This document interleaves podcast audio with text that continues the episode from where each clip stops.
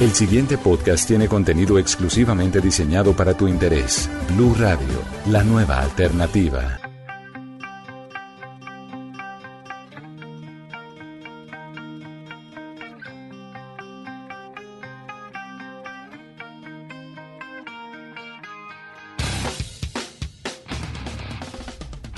Hola a todos y bienvenidos una vez más a este espacio de Blue Radio dedicado a la fantasía, al cine, al cómic, al anime, al manga, a todos estos espacios que nos gustan, que nos sacan de la monotonía del día a día y que nos llevan a lugares donde todo es posible. Hoy arrancamos escuchando esto un poquitico pesado, pero quiero decirles que esta música es de mi total gusto, es System of a Down, estamos escuchando Toxicity y la estamos escuchando porque tiene mucho que ver con el tema del que vamos a hablar hoy.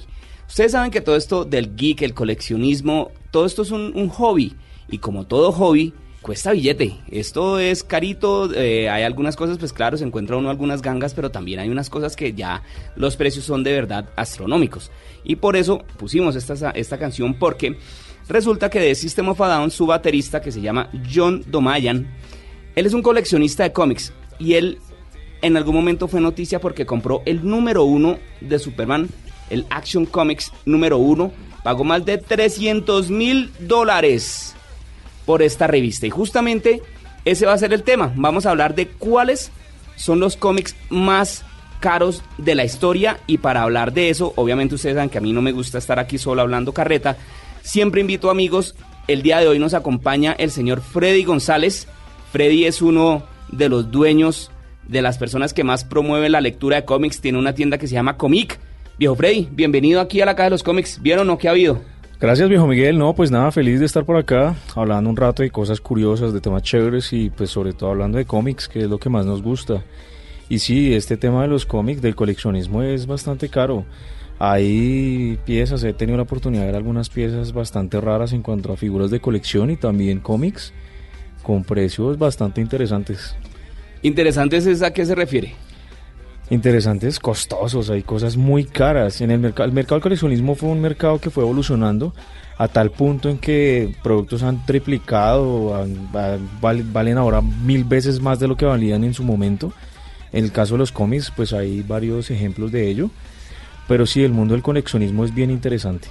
Muy interesante y, lo mejor es que uno no, jamás lo, lo, pensaría. Yo, por ejemplo, en este momento, yo digo, si yo hubiera guardado tantos juguetes, tantos tantas figuras o tantos muñecos que yo le decía en ese entonces. Ahora si uno le llega a decir muñeco a una figura de acción, lo miran uno feo. Pero no, tantos muñequitos que yo tenía en ese entonces, tantas cosas que tenía en infancia, ahorita seguramente tendrían un valor por lo menos económico muy alto. Entonces, como les decía, vamos a hablar de los cómics más caros de la historia. Para eso estuvimos buscando y eh, nos encontramos en el portal de VIX, que es VIX, VIX.com una lista de los cómics más caros que se han vendido en la historia.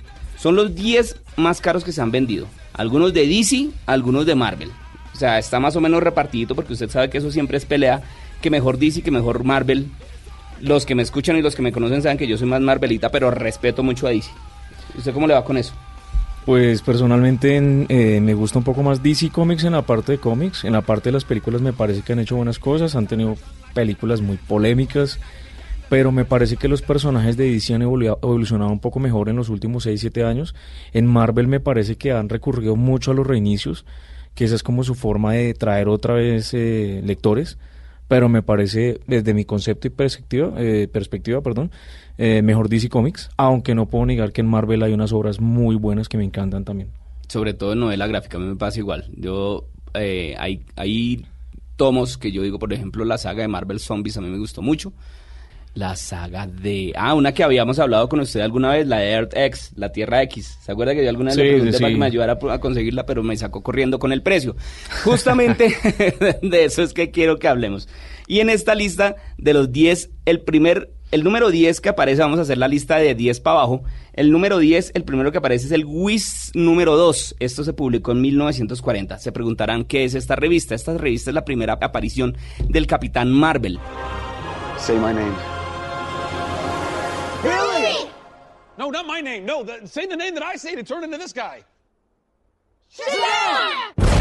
Sí, el Capitán Marvel, no la Capitana Marvel, que es la que conocemos recientemente de Marvel. El Capitán Marvel fue como se conoció por primera vez a Shazam.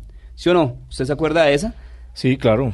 Eso es una, eso, ese, esa, esa saga de cómics es muy emblemática porque ahí salieron varios personajes interesantes de la editorial. Claro, aparte que, acuérdese que al Capitán Marvel le tuvieron que cambiar después el nombre a Shazam, que es el a- acrónimo que, ay, ¿cómo es que es la S de la sabiduría de Sócrates? De Salomón. De Salomón, perdón, gracias. La fuerza de Hércules, Sí. la... Ay, ayúdeme, que a mí se me olvidó. La... mm, No, pero también se me olvidó, ¿no?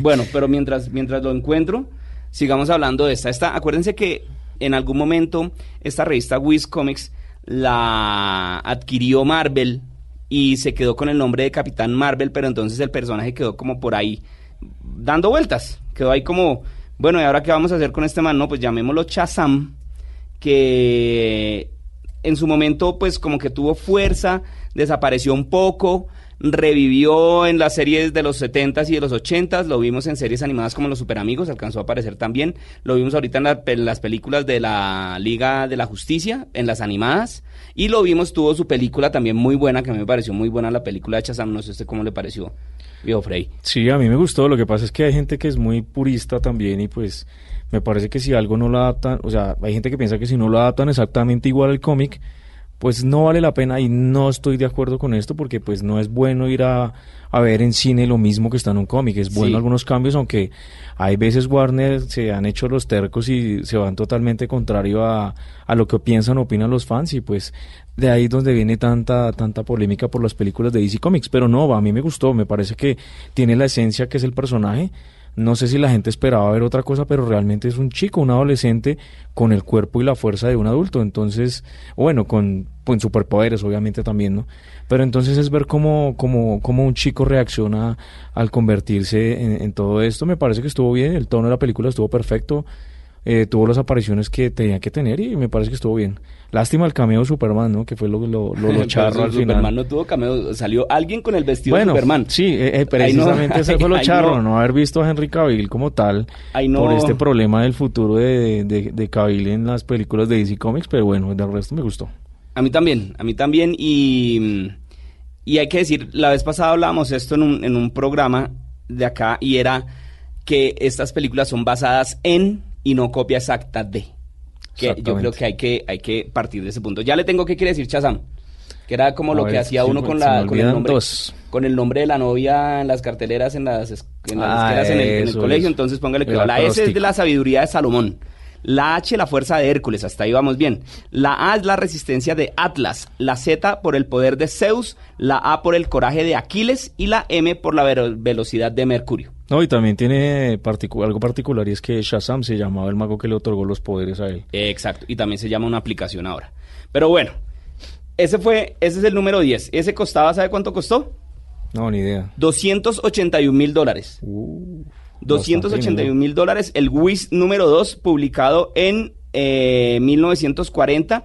Esta fue una copia que, según la Comics Warranty Company, que usted debe saber qué es eso, que la- para los que no lo saben, esta es una, digamos que es como una compañía que crearon los propios fans para darle cal- la calificación perdón, a las revistas. Según su estado, las van calificando del 1 al 10. Esta revista tenía una calificación de 9.0. Eso quiere decir que estaba casi perfecta. Sí, O sea, eso es algo que se, se conoce también como CGC. Es una compañía que se hace exclusivamente para eso. Ellos también, por ejemplo, si tú tienes un, un cómic autografiado en alguna convención o por un artista, tú pagas un, precio, un valor, y ellos te certifican que esa es la firma del artista y lo encapsulan dentro de una... Es como una especie de empaque plástico Sí, en como- acrílico. Como donde vienen los, las figuras de colección. los- sí, Eh, más o menos. sí, es un acrílico que está totalmente eh, resguardado de polvo, de mugre, de, de todo. Humedad y todo eso. Y eh, se puede conservar el, el cómic y obviamente estos, estas cosas con el paso del tiempo pues van adquiriendo un valor. Hay unos, hay unos cómics que han adquirido más valor que otros, que eso pues uno no lo puede saber. Eso es una, un mercado de oferta y demanda muy similar al de las acciones. No, y yo sé, ¿y qué tal uno por ahí encantado con su cómic? ¿Usted no ha visto el precio de la historia? Sí, sí, sí. en en History Channel, así yo digo, uno feliz con su cómic que lo quiere y dice, no, esto cuesta tanto y llegan allá y le bajan la caña. No, yo sé, Sí, eso debe pasar. La siguiente, la número 9 en la lista de 10 para abajo, el Capitán América número 1.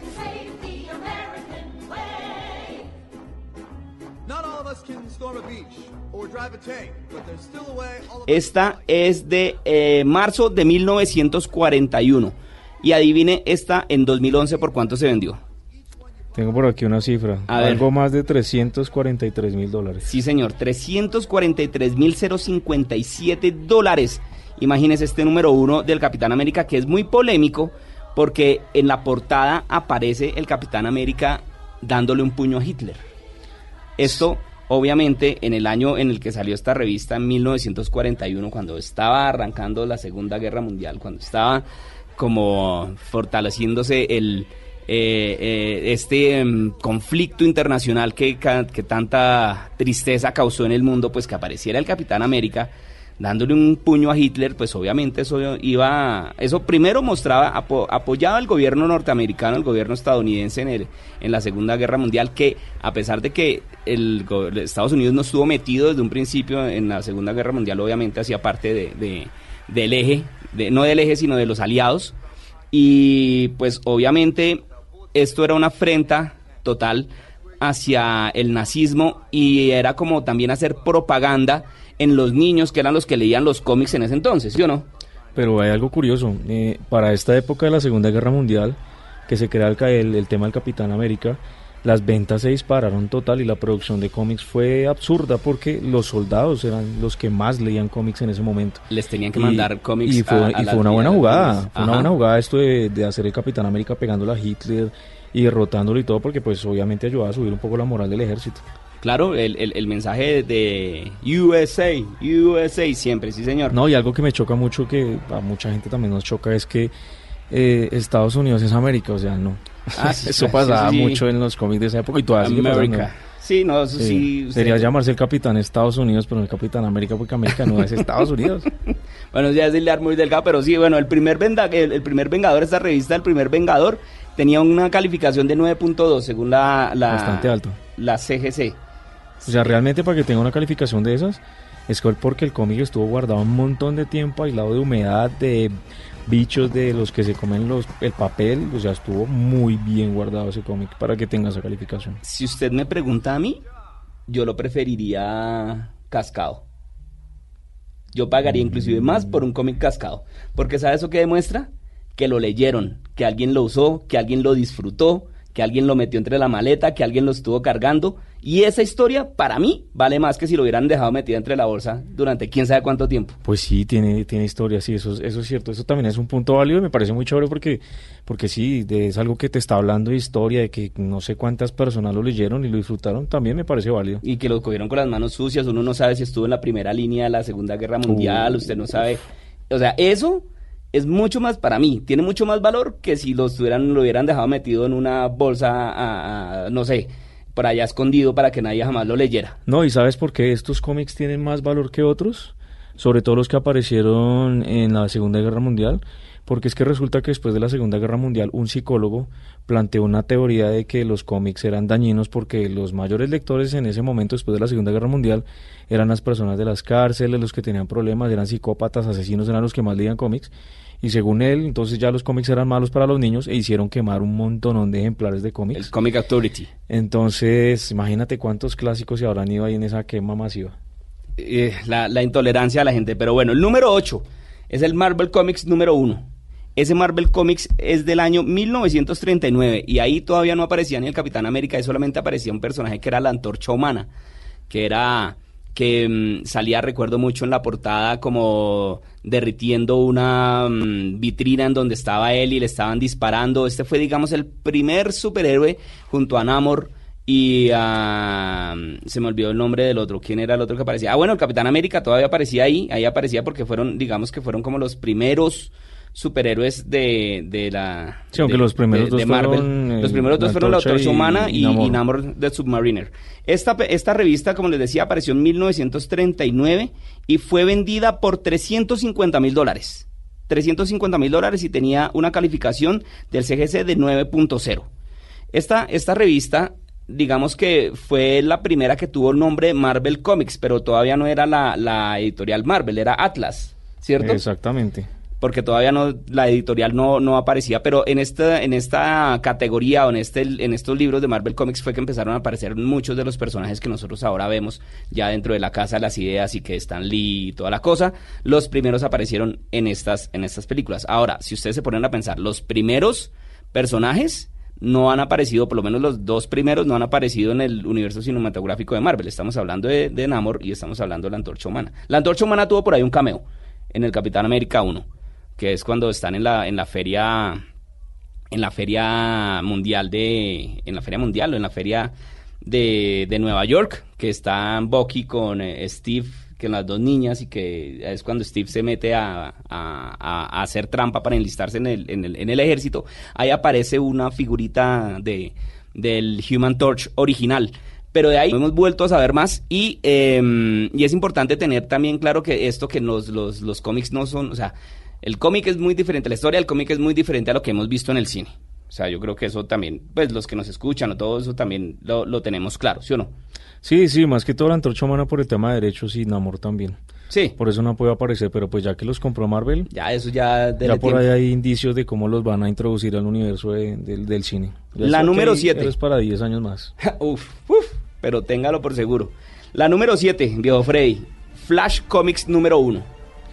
Esta es la primera revista que vemos dentro del top de DC, de DC como tal, porque la primera, la de Shazam, todavía no era DC. No, todavía no. Esta es la primera de DC como tal que vemos y es de Flash, que a mí personalmente Flash es uno de los personajes que más me gusta de DC. Y esta, adivine cuánto costó. Pues aquí tengo un dato, 450 mil dólares. 450, Sí, en el 2010. imagínese. Pues yo tengo un dato de... de, de un- a ver, yo también tengo el de 2010, pero dice que 350 mil. Alguien lo están timando, a alguien le están tumbando 100 mil dólares. Oiga, sí, ya empezó aquí el, el carrusel del chanchullo aquí. Vea, se perdieron 100 mil dólares ahí. Pero bueno, pero sí, igual este, pueden buscar los top de los cómics más costosos y este cómic siempre va a aparecer dentro de los 10 primeros. Y es que sabe este porque dicen acá que costó tanto porque está en una condición de 9.6. Uf, CGC, o sea, imagínese, eso estaba recién salido de la, Sí, de mira. la imprenta, básicamente. ahí lo que te estaba diciendo, arriba aparece el número 9.6 y aparece el cómic y pues está calificado por personas que son expertos en este tema. Este cómic tiene la particularidad que es la primera aparición de Flash, pero, pero mm, del Flash original, que era Jay Garrick. Garrick, que era el del sombrerito con las alitas, el del sombrero de metal con las alitas, no el que Sí, conocemos de el que. Barry Allen, no a Barry Allen, sino era Jay Garrick, y también tiene una particularidad que es que aparece por primera vez Hawkman, que es este personaje del Golden Age, de la, mm, de el que tiene la, el casco como de águila, y, ah bueno, de halcón, perdón, Hawkman, y, de, y con alas y toda la cosa que después más adelante nos vinimos a enterar que es un, un extraterrestre y que lo hemos visto ya en, en, en algunas de las series de, mm, de DC en televisión y pues que lo vimos mucho en la serie animada de los super amigos ya hace mucho rato, pero pues creo que por ahí nos están debiendo algo en Hollywood, algo muy bien hecho de Hawkman.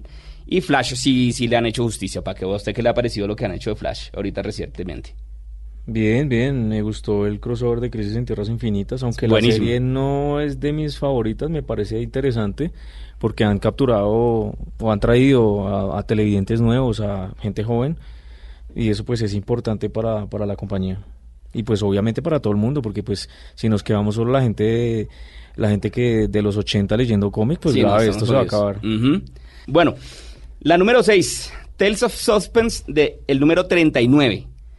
Este es, adivine, la primera aparición de quién, de un personaje que aman mucho recientemente gracias a, a un actor y, y- y una, ¿cómo se puede decir? Una representación, pues, para que, que le salió bien al señor Robert Downey Jr. Estamos hablando de la primera aparición de Iron Man de Tony Stark. Esta es una revista que se publicó por primera vez en 1900, 1963, marzo de 1963. Ahí aparece por primera vez Iron Man. Entonces, obviamente, pero con su, con su armadura todavía no tan tecnológica como la conocemos ahorita, aparece con su armadura gris y mostrando, muestran cómo eh, Tony Stark eh, sobrevivió gracias a esta armadura y pues creó su, su, su mm, nuevo cuerpo. Esa, peli- esa película, oiga, esa revista costó 375 mil dólares en el año 2012, con una calificación de 9,6. Imagínese. Bastante, bastante interesante. Además de que Iron Man no daban un peso por ese personaje, no era tan famoso. E- ese precio al que llegó ese cómic en esa subasta fue gracias al auge que tuvo en la primera película, en la era Iron Man 1. Por eso llegó a valer tanto ese, ese cómic realmente, porque no valía todo eso, ¿no? No era muy apetecido por los coleccionistas, pero después de esta actuación de este tipo, ese personaje se fue por las nubes. Claro, es que Iron Man no era. Iron Man en los 80 era muy querido y tuvo una de las grandes sagas en, en- en Marvel Comics que se llama El genio en la botella, el Genie in a Bottle, que es cuando muestran cómo Tony Stark casi se deja vencer por el, por el alcoholismo. Y, eh, pero hasta ahí, tanto así que cuando, cuando fue el, mm, ¿cómo es que se, cómo, cómo se puede decir? Como el outlet de derechos de los personajes de, de Marvel en los noventas para salvar la, para salvar a la, a la, mm, a la empresa y pues que empezaron a vender tantos derechos y que Fox se llevó a los X-Men y Sony se llevó a Spider-Man y toda la cosa, a Iron Man nadie lo quiso. Porque es que ese superhéroe nadie le ponía cuidado, igual a los Avengers, nadie les estaba poniendo cuidado y vea cómo se volteó la moneda. Pero bueno, entonces esa, gracias al señor Robert Downey Jr., costó 375 mil dólares. Al dólar como está hoy en pesos colombianos, que está más o menos a 3.500. o sea, 3.550, casi 3.600. o sea, imagínense, eh, rápidamente hagamos aquí la multiplicación y toca sacar la, la calculadora del celular porque yo no soy muy bueno para los números. 3.500 por ah, 375 mil dólares.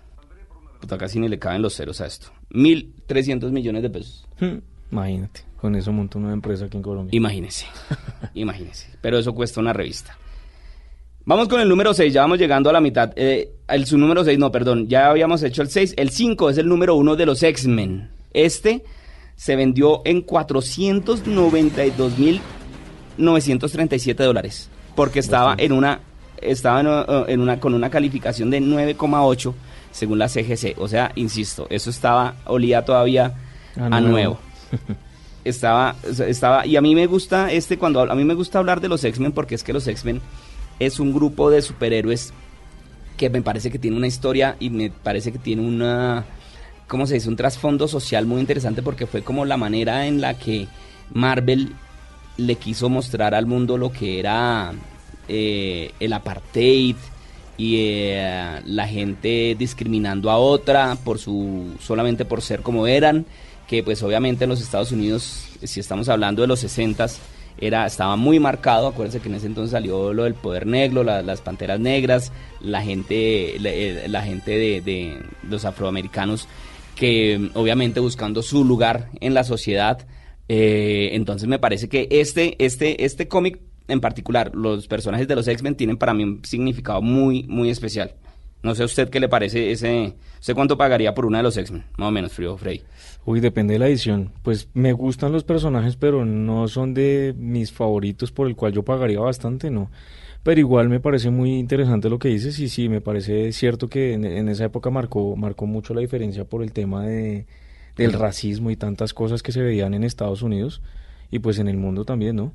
Entonces me parece que le dieron un trasfondo interesante y ese fue el éxito que tuvo esta, esta saga de, de- de personajes que hoy en día tienen un montón de historias muy buenas y tendrán muchas más para contar. Esta salió en septiembre de 1963 y pues como les decíamos costó en el año 2012 492.937 dólares. Yo no voy a volver a hacer el ejercicio de convertir a pesos porque si no me siento aquí a llorar. Más bien. Aparece uno de los personajes más queridos y ya que esto se empieza a poner bueno, viejo Frey, porque aparece uno de los personajes más queridos y es la revista de Batman número uno. Ojo que es la de Batman. Estamos hablando de la, prim- la- la primera revista de Batman como O sea, la personaje. serie, la serie regular de Batman, Exacto. cuando ya dijeron, bueno, vamos a darle a Batman una serie regular. no la primera aparición de Batman. Sí, no Esta, Detective Comics, porque Detective Comics Exacto. tuvo varios personajes dentro de sus dentro de sus filas, por decirlo así. este eh, se vendió por 567.625 dólares en el año 2013. Tenía una calificación del CGC de 9,2. O sea, Muy se bueno. peló como por 8 décimas para estar en perfecto estado. Usted como coleccionista y como una persona que, que, que mueve, se mueve con los cómics y todo eso, ¿usted que le mira a un cómic cuando alguien le llega y le dice, mire mi cómic que tengo guardado desde el, no sé, desde el 97? ¿Usted qué le mira a eso? Hay varios factores, pues obviamente primero que esté en buen estado, porque pues un cómic roto pues ya no vale lo mismo, a no ser de que sea demasiado difícil de conseguir que la, el, el comprador o la persona que esté buscando un cómic de estos se lo quiera llevar en esas condiciones.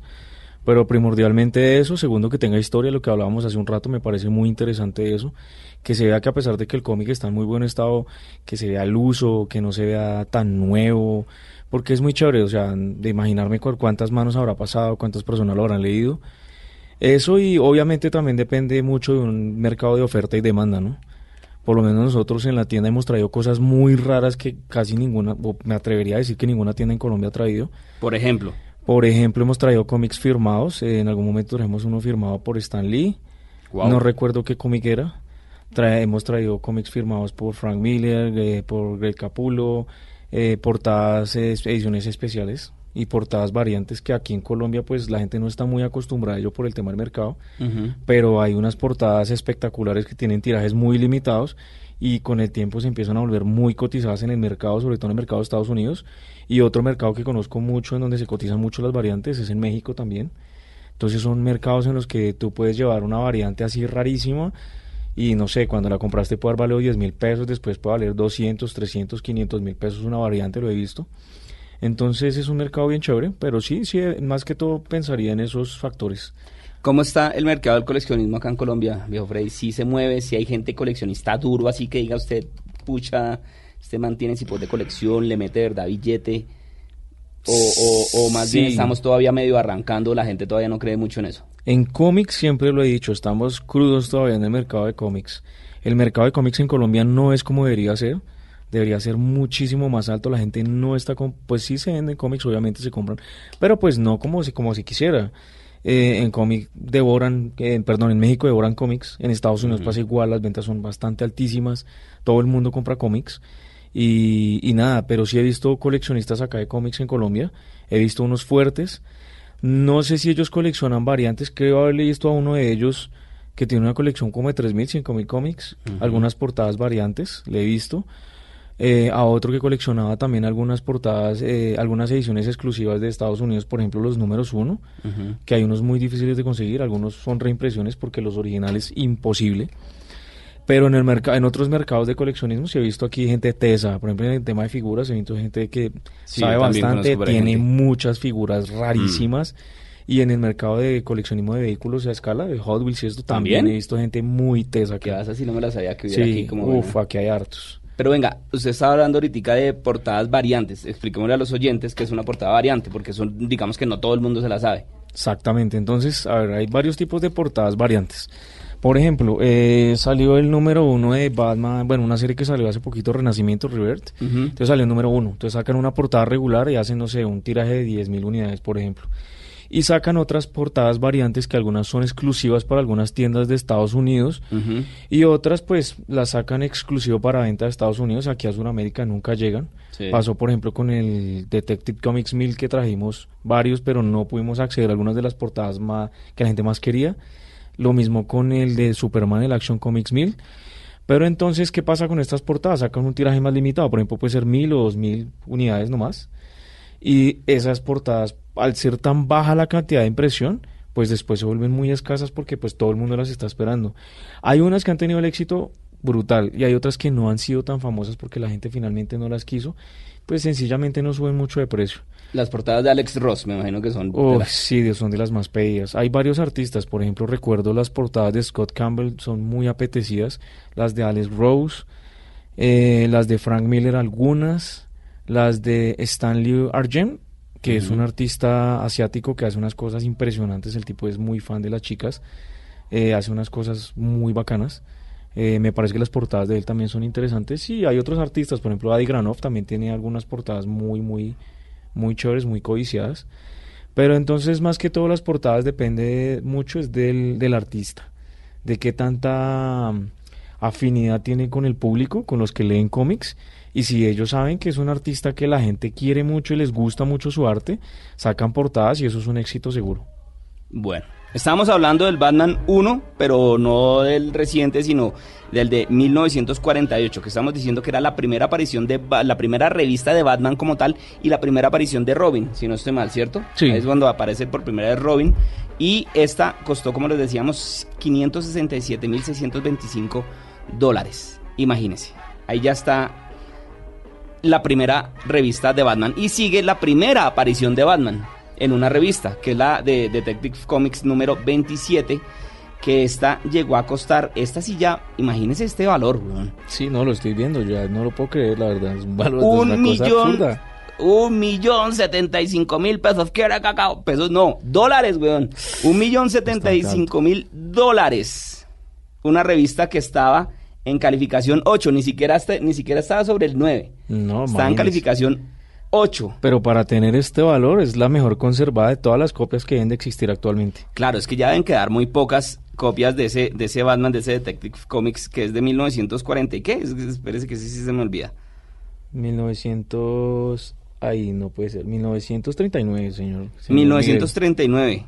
Oiga, 1939 me estaba me estaba me estaba quedando yo ahí en el Está en el número uno de del que, de que Batman era un pistolero. Sí. daba bala y mataba a los, a los villanos. y que el Era vestido era como diferente. rojo, las alas eran diferentes, la manera como lo creó de pronto Bill Finger y Bob Kane, Pero lo, ellos lo pensaron diferente. A ellos los acusan de plagio, porque hay otro personaje que Ajá. salió antes de Batman muy parecido realmente. Y pues esto se quedó siempre en el tintero, nunca se puede mostrar porque pues igual ellos ya no, no están vivos como para que se puedan defender. Ya se quedaron ellos, ya se quedaron ellos, inclu- inclusive a Bill Kane también eh, le, a, um, Bill Finger, perdón, también eh, lo sacaron de la colada un rato porque al principio era solamente Bob Kane el creador de, de Batman. Siempre en los Sí. créditos aparecía como Batman by Bob Kane. No, eso fue, eso fue tenaz porque fue igual el tema con, eh, con Stanley Jack Kirby también. Que ahorita que se murió Jack Kirby se volvió a reavivar el debate de, de que a Stanley le dieron más protagonismo en la editorial de lo que realmente era y que muchos de los personajes, el crédito más que de él fue del señor Jack Kirby. Entonces es un debate que siempre se ha avivado con este tema de los personajes famosos del Dicen- cómic.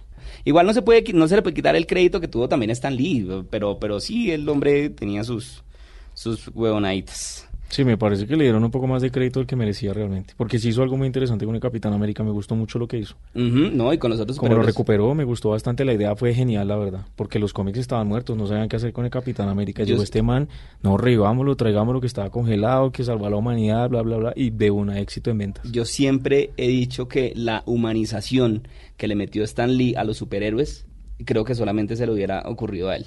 Me refiero, poner al Capitán América a un hombre fuera de su tiempo, Spider-Man como un pelado que jamás quiso ser el, eh, un superhéroe, eh, los cuatro fantásticos como una familia que terminó con poderes y que terminaron siendo disfuncionales, los X-Men con su con su cosa con la, la- con la segregación racial. Me parece que esa esa aterrizada a la actualidad que se vivía en ese entonces de los cómics, esa yo se la valgo mucho a Stan Lee, seguramente hubo muchos otros eh, em, autores que le que también quisieron hacer lo mismo, pero creo yo, creo que a, a Stan Lee fue el que le el que le sonó la campanita y con ese con ese tema. El número 3, y ya hablando de Stan Lee, precisamente viene el niño consentido de Stan Lee. Es el, eh, eh, estamos hablando ya de una revista que salió en 1962 y es el Amazing Fantasy número 15. Esta fue la primera aparición de Spider-Man, no la primera revista de Spider-Man, es la primera aparición de Spider-Man, que es una es un caso bonito, que yo creo que vale la pena hablar de ese caso porque eh, era como nadie le creía a, a Stan Lee y, em, en un superhéroe que tuviera poderes de araña. No, weón, no sé cómo se le ocurre hacer eso. usted- usted no- ¿qu- ¿Quién le dijo que eso iba a servir? Pues resulta que Stan Lee tenía su idea y su idea y su idea y, le, y tenía en, en, en Marvel dos dibujantes. Tenía a Steve Ditko y, a- y tenía a Jack Kirby, ¿cierto? Sí, Le, dije, le dijo a ambos, le dijo, si no estoy mal, le dijo primero a Jack Kirby sí, sí, fue el que primero lo dibujó. y no le gustó cómo No le quedó. no. Después le dijo a Steve Ditko Que era un pelado joven y que tenía muchas ganas, toda la energía y era nuevo en la editorial. y le quedó la berraquera y dijo, listo, me quedo con este, nos vamos, usted va a ser el encargado de jugar, Stan- eh, de jugar Spider-Man, por lo menos por estos números, mientras nos cierran el chuzo. Pues resulta que el superhéroe fue, el personaje fue todo un éxito y tanto así que esta revista que estamos hablando acá, la Amazing Fantasy número 15 de 1962, que tenía una calificación del Comics Warranty Company de 9,6, se vendió por un millón cien mil dólares. Un millón cien mil dólares. No, lo que dice aquí que estaba leyendo en un blog, y sí, la verdad es cierto. Finalmente el estado del cómic no es el que determina el valor, sino solo se necesita un fan que le tenga cariño al personaje y que tenga plata para que pague lo que sea por un cómic. Exacto. Mire, por ejemplo, yo le voy a contar una historia antes de llegar ya al número uno. Este es el número dos, como les estábamos diciendo, la primera aparición de Spider-Man en la Amazing Fantasy número 15 del año 1962 que se vendió en un millón cien mil dólares. Pero volviendo al cuento, yo le voy a contar una historia. Cuando yo era chino, yo leía, mi papá tenía un montón de revistas de Águila Solitaria, que era un cómic que traía, de la, lo hacía la editorial 5, era en hoja sepia, era la historia de un indio que tenía superpoderes y que estaba obviamente contra los, un indio apache que iba contra los eh, cuatreros y contra los, vaqueros de la época, los que eran malos y toda la cosa. Era una historia muy sencilla, con un dibujo muy chévere, muy... Eh, de verdad parecían obras de arte. Y pues en ese entonces a mí me encantaba. Y hace poco en el centro vi un arrume, pero arrume de revistas de esas. Ahí, botados. Yo dije, buenas, eso, ¿cuánto cuestan esos? No, pues, ¿cuánto me da? o sea, no, no puede ser que algo que para mí sea tan preciado que yo lo vi y me emocioné tanto, para esta persona ya no, pues deme algo, deme 10 mil pesos. En últimas le terminé comprando tres revistas como en 10 mil pesos, para tenerlas, pero más por, por cariño, por decir, miércoles las volví a ver, las volví a tener en mi mano, y me parece que es una remembranza a, la, a, mi niñez, con lo que yo aprendí a leer, que en últimas todo esto ahorita, todo lo que está volviendo es como un ataque como digo yo, esto es un ataque directo a la nostalgia. Y eso fue nostalgia. Lo que le digo, seguramente yo puedo ver un Spider-Man número uno en, eh, eh, no sé, eh, en la Amazing Fantasy número 15. perfectamente guardado, en una calificación de 9,9, que no sé, cobran un millón y medio de dólares. Y si los tengo, no los voy a porque yo, es, que es lo que yo le decía ahorita, para tener la revista ahí metida como en una cápsula, a mí personalmente me da tristeza porque no se puede aprovechar. Es como hablaba también alguna vez con un amigo coleccionista de figuras. Me decía, porque yo algunas, me compré por ahí algunas figuras, yo no soy muy coleccionista de todas estas figuras, pero me compré algunas y yo le dije, venga, ¿y yo qué hago? ¿La saco o no la saco del empaque? Del empaque? Me dije, bueno, eso es un juguete y los juguetes son para jugar. Usted como un niño de 40 ahora juega de una manera diferente con sus juguetes pero son para disfrutarlos y tiene toda la razón. Claro que se le pierde el valor y no sé qué más vainas. Entonces él me dijo, ¿usted los, los quiere esas figuras para invertir? Yo dije, pues no está de más, pero no, yo, no, entonces téngalas, va a jugar con ellas, no, entonces déjelas ahí, mirándolas y ya, no las, y realmente no las he sacado del empaque como dos que tengo por ahí. Pero el resto, me parece que todo eso es para, ¿usted cómo le explica a un niño que llegue a su casa y que tiene todos los juguetes metidos todavía entre la caja? No, pues imposible. Es que finalmente los adultos somos niños con plata.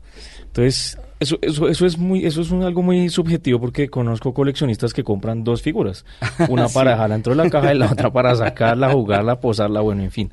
Eso es muy relativo. Yo personalmente colecciono también figuras, algunas las tengo en su empaque original, otras no. Y eso sí es muy subjetivo, depende de, de puntos de vista. Pero sí, para muchos parecerá aburrido tener algo ahí guardado y que no pueda jugar, tocarlo, al punto de que muchas de las figuras de colección que se hacen ahora ya las hacen con empaques fáciles de abrir y cerrar. Si tú quieres, guardarla, si quieres coleccionarla acá, guarde, bueno, de coleccionarlo, lo sacas, lo posas, juegas, luego vuelves y lo metes a la caja y lo guardas y listo, no hay problema porque lo primero que uno rompía cuando le regalaban a un muñeco antes era la caja. Es que esas cajas que venían totalmente pegadas con un pegante que era imposible no romperlas, imposible. los, los muñecos de la de los super amigos que vendían en el Ley, esos vendían, esos no se podían, eso era un lío abrirlos. Lo mismo, por ejemplo, esos McFarlane, no, te da tristeza porque hasta las cajas eran bonitas. Pero pues si tú querías jugarlo, manipularlo, rompa la caja. Ya después de eso ya baja un montón el valor. Inclusive hay algunas figuras que a pesar de que están sin el blister, se cotizan muchísimo. ¿Sabe cuáles vi así? Las de las tortugas ninja. ¿Las, vintage? sí. Uy, sí, hay unas carísimas, las de los años 80. Hay unas que son muy raras porque son dificilísimas de conseguir. No se produjeron muchas. Y por ahí estaba viendo videos de coleccionismo y hay unas que se produjeron. Hay material de figuras que se produjo, por ejemplo, en México. Las de México son rarísimas. Hay unas de He-Man que se produjeron en Venezuela, yo no sabía. Vea pues. En los años 80 y son carísimas, una cosa absurda. Así como acá se produjo con esa línea de, de superhéroes de los superamigos, se, se me olvidó el nombre, ¿cómo se llama? Una línea que produjeron aquí en Colombia, las fabricaban y se inventaron el Capitán Rayo que era con el mismo molde de Superman, pero era un personaje superhéroe colombiano. ¿Podrás creer que esa figura vale más de 6, 8 millones de pesos en su caja? ¿No era negro? ¿No Sí. era de uniforme negro? Negro con un rayo rojo en todo Yo el lo tenía, weón. Imagina la- las, las curiosidades del coleccionismo. Esa figura, un artista muy famoso de, de Brasil me contactó porque lo conocí en la Comic Con. Me dijo, ven, necesito que me ayudes a conseguir la figura. Yo no tenía ni idea. Y me puse yo a investigar la figura, a investigar, a investigar, a investigar. Cuando me encuentro que, oh, sorpresa, esa figura vale más de 6, 7 millones de pesos en, esa ca- en la caja. Sin caja, yo supongo que estar por ahí entre, no sé, 3 millones a 5 millones de pesos. Porque igual con caja o sin caja son muy difíciles de conseguir. O sea, lo que me está diciendo es que yo, quién sabe que hice 3 millones de pesos. Exactamente, no, tres hasta cinco, porque si está en Ah. buen estado, imagínate cuánto habían pagado. Y tengo la persona que dice, yo le pago lo que sea, pero no la he podido conseguir. Y las pocas personas que las tienen no las quieren vender. No, pues, ¿cómo? No, imagínese, imagínese esas casualidades, esas curiosidades que uno dice, ¿cuántos niños te dan una figura y mire? Lo que yo le decía al principio del de programa, lo que yo le decía al principio del programa, quién sabe cuánta plata no por, por uno, pero bueno, pero lo, insisto, los juguetes eran para jugar en ese entonces. Bueno, sí, igual si los disfrutaron, eso vale más que Exacto. 6 millones de pesos. Bueno, llegamos al número uno y usted se imaginará cuál Sí, es. claro, ya. Ese, ese, ese cómic tiene una historia bien particular. El Action Comics número uno, que es la primera aparición de Superman en el año 1938, creado obviamente por Jerry Siegel y Joe Schuster. El Hombre de Acero apareció por primera vez en esta, en esta revista. Esta, como le digo, tenía una calificación de, según el CGC, de 9 y fue vendida por 3.2 millones de dólares. Qué barbaridad, qué grosería, realmente. O sea, no entiendo. Mucho billete. Eh, si no estoy mal, alguien que compró una de estas revistas, no sé en qué estado, no sé si tan cara, fue Nicolas Cage. Eso mismo iba a comentar yo, él es Cuénteme. coleccionista de cómics. No, el tipo la compró como en un millón de dólares, hace ya va, hace ya algún tiempo. Supongo yo que con la crisis que tiene el tipo, porque tiene una crisis económica terrible, está Sí. casi en la bancarrota, me imagino yo que ya lo habrá vendido. No sé si será la misma persona que vendió el cómic que le pagaron 3 millones de dólares, a lo mejor tal vez, lo habrá sacado a prietos. Sí. eso es- Imagínate, lo compró como por un millón, como millón doscientos, algo así tiene yo la información. No pasaba el millón y medio de dólares. Y ya lo que vale el ejemplar, 3 millones, más de 3 millones de dólares. Tremendo negocio. Y Nicolas Cage, que casi, casi, casi es Superman Casi fue Superman, el Superman fallido de Tim Burton. de Tim Burton. Sí, señor. Pues imagínese. No, y tres- hay otra, y hay otra anécdota ¿Cuál? interesante que estaba leyendo que día. Estaban haciendo mantenimiento en una casa de Estados Unidos cuando se empeza- empezaron a romper las paredes para tumbarlas y oh sorpresa que salen de la pared una mano de cómics guardados, una Dios. cosas, unas joyas terribles. Imagínate cuánta plata han sacado esos tipos porque ahí venía una copia de un Action Comics 1. No. No estaba en un estado de 9, pero estaba en un Pero estado sirve. bueno y aceptable. Quién sabe cuánta plata se habrá ganado la persona que estaba demoliendo la casa. Porque imagínate, ¿quién se le va a ocurrir esconder cómics dentro de una pared? No sabemos si fue un niño de pronto que los compra escondidos. No, no sabemos qué historias chéveres puede tener detrás ese cómic. que es lo que yo le decía, que es lo bonito de todo esto, las historias que hay detrás de todos estos, Sí. de todos estos artículos, que uno no sabe, uno no sabe qué hay detrás. Pues bueno, ya cerrando y ya redondeando este programa hoy dedicado al coleccionismo de cómics, pues yo no sé si los que nos escucharon quedaron con ganas de coleccionar con estos precios, pero seguramente sí es una manera de invertir. Viejo Freddy, usted que, que es el que sabe de esto, que tiene su tienda de cómics, ¿cómo la ve usted? ¿Qué consejo le da a la persona que quiere empezar a coleccionar? Bueno, lo primero es eh, que le guste el tema de los cómics, que no se meta en esto simplemente por querer hacer dinero, porque no es así tampoco. Segundo, que compre al nivel económico que tenga, pues tampoco se vaya a endeudar ni vaya a resultar mucho con las tarjetas a full solo para comprar cosas para coleccionar. Y tercero, que trate de enfocarse en una línea. Yo personalmente colecciono varias cosas y a veces es muy difícil porque por coleccionar varios tipos de cosas o de artículos se antoja uno demasiado y si uno no tiene dinero, eso es horrible estar antojado y no tener dinero para comprar lo que no le gusta. Pero más que todo enfocarse. Cuando uno se enfoca en una colección es más fácil poderla terminar.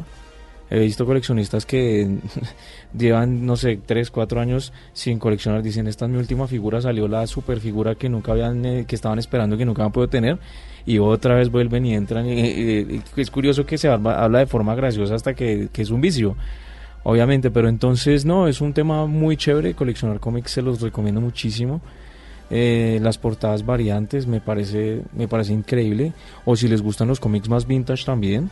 Nosotros hemos traído cosas así rarísimas. Esperamos pronto también traer cómics muy raros que pues esperamos tener a la venta en nuestro portal y pues en los eventos a los que asistimos en el país. Que seguro que si nos visitan nuestro stand, ahí van a encontrar cosas raras. Ahí está.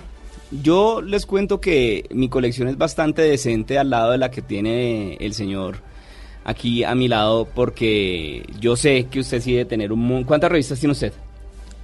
No, pues va, que va a ser lo increíble que no tengo tampoco tantas. Tendré por ahí que unas 600, 600 cómics por ahí, 700. ¿Y eso no es tanto? bueno, realmente no está. No, tengo muchos que quiero comprar. Pero realmente me gusta coleccionar mucho portadas. Más que las historias completas, colecciono portadas. Portadas variantes, las portadas exclusivas de los eventos. Soy de los que vaya, hace fila a los eventos para que el artista te firme el cómic, hablar con él. Mi, inglés es muy básico, pero pues ahí se hace el esfuerzo de, de conocer a los artistas y, ya eso es lo que más colecciono en revistas porque también tengo una colección pequeña de, consolas, de videojuegos. Colecciono también figuras y tengo una colección de Hot Wheels también. coleccionista por donde lo miren este man. A mí también me gusta el cuento, pero pues también eh, sé que eso demanda también tiempo y pucha, eso es bastante dispendioso también eh, poderse uno tener el tiempo para dedicarle y pues obviamente el dinero también es una parte muy importante que cualquiera que de ustedes que se quiera poner a, coleccionar en este momento, sigan los consejos de Freddy, empezar a, al ritmo, no compren cosas porque es que vale muchísimo, no siempre todo lo que vale mucho dinero cuesta realmente todo lo que vale. Eh, ¿Vio Freddy algo más? Nada, no, que lo chévere también de coleccionar es eso, ir a, ir a estar en la cacería, ir a buscar esas piezas raras, ir a visitar tiendas, estar pendientes, eso es muy chévere también, es una experiencia que se los recomiendo. Y nada, que visiten nuestra tienda online, es www.comic.co, comic se escribe C de casa o de oso, M, doble E, K de kilo, punto co, www.comic.co, ahí van a encontrar una sección donde pueden encontrar los artículos por personajes, por editoriales, por categorías, bueno, es muy fácil. Y nada, hacemos envíos a todo el país. Cuando necesiten, también traemos cosas por encargo. De pronto, Miguel, mm. ya le he dicho hartas veces, cuando necesite así algo raro que no consiga en Colombia, se lo traemos. ¿Promociones? Sí, claro, ya estén pendientes porque vamos a tener promociones este mes. Y por ahí vienen hartos productos nuevos que yo creo que la otra semana ya están en la tienda. Buenísimo. ¿Y redes sociales? Claro que sí, nos encuentran por Facebook, por Instagram, Twitter y ya nada, esperamos estar reactivando nuestro canal de YouTube muy pronto también. Buenísimo, viejo Freddy. Uno, una persona coleccionista que sabe muchísimo de cómics y que tiene su emprendimiento que me parece también grandioso con este, este mundo que nos gusta tanto que es el coleccionismo. No es más, ustedes ya saben que si tienen algún comentario, alguna queja, alguna duda, alguna varilla que quieran dar, ya saben que arroba la caja de los cómics en Instagram está ahí para ustedes. No es más, los invitamos a que sigan escuchando los otros podcasts que tiene aquí Blue Radio nos escuchamos en la próxima. Larga vida, prosperidad y que la fuerza los acompañe.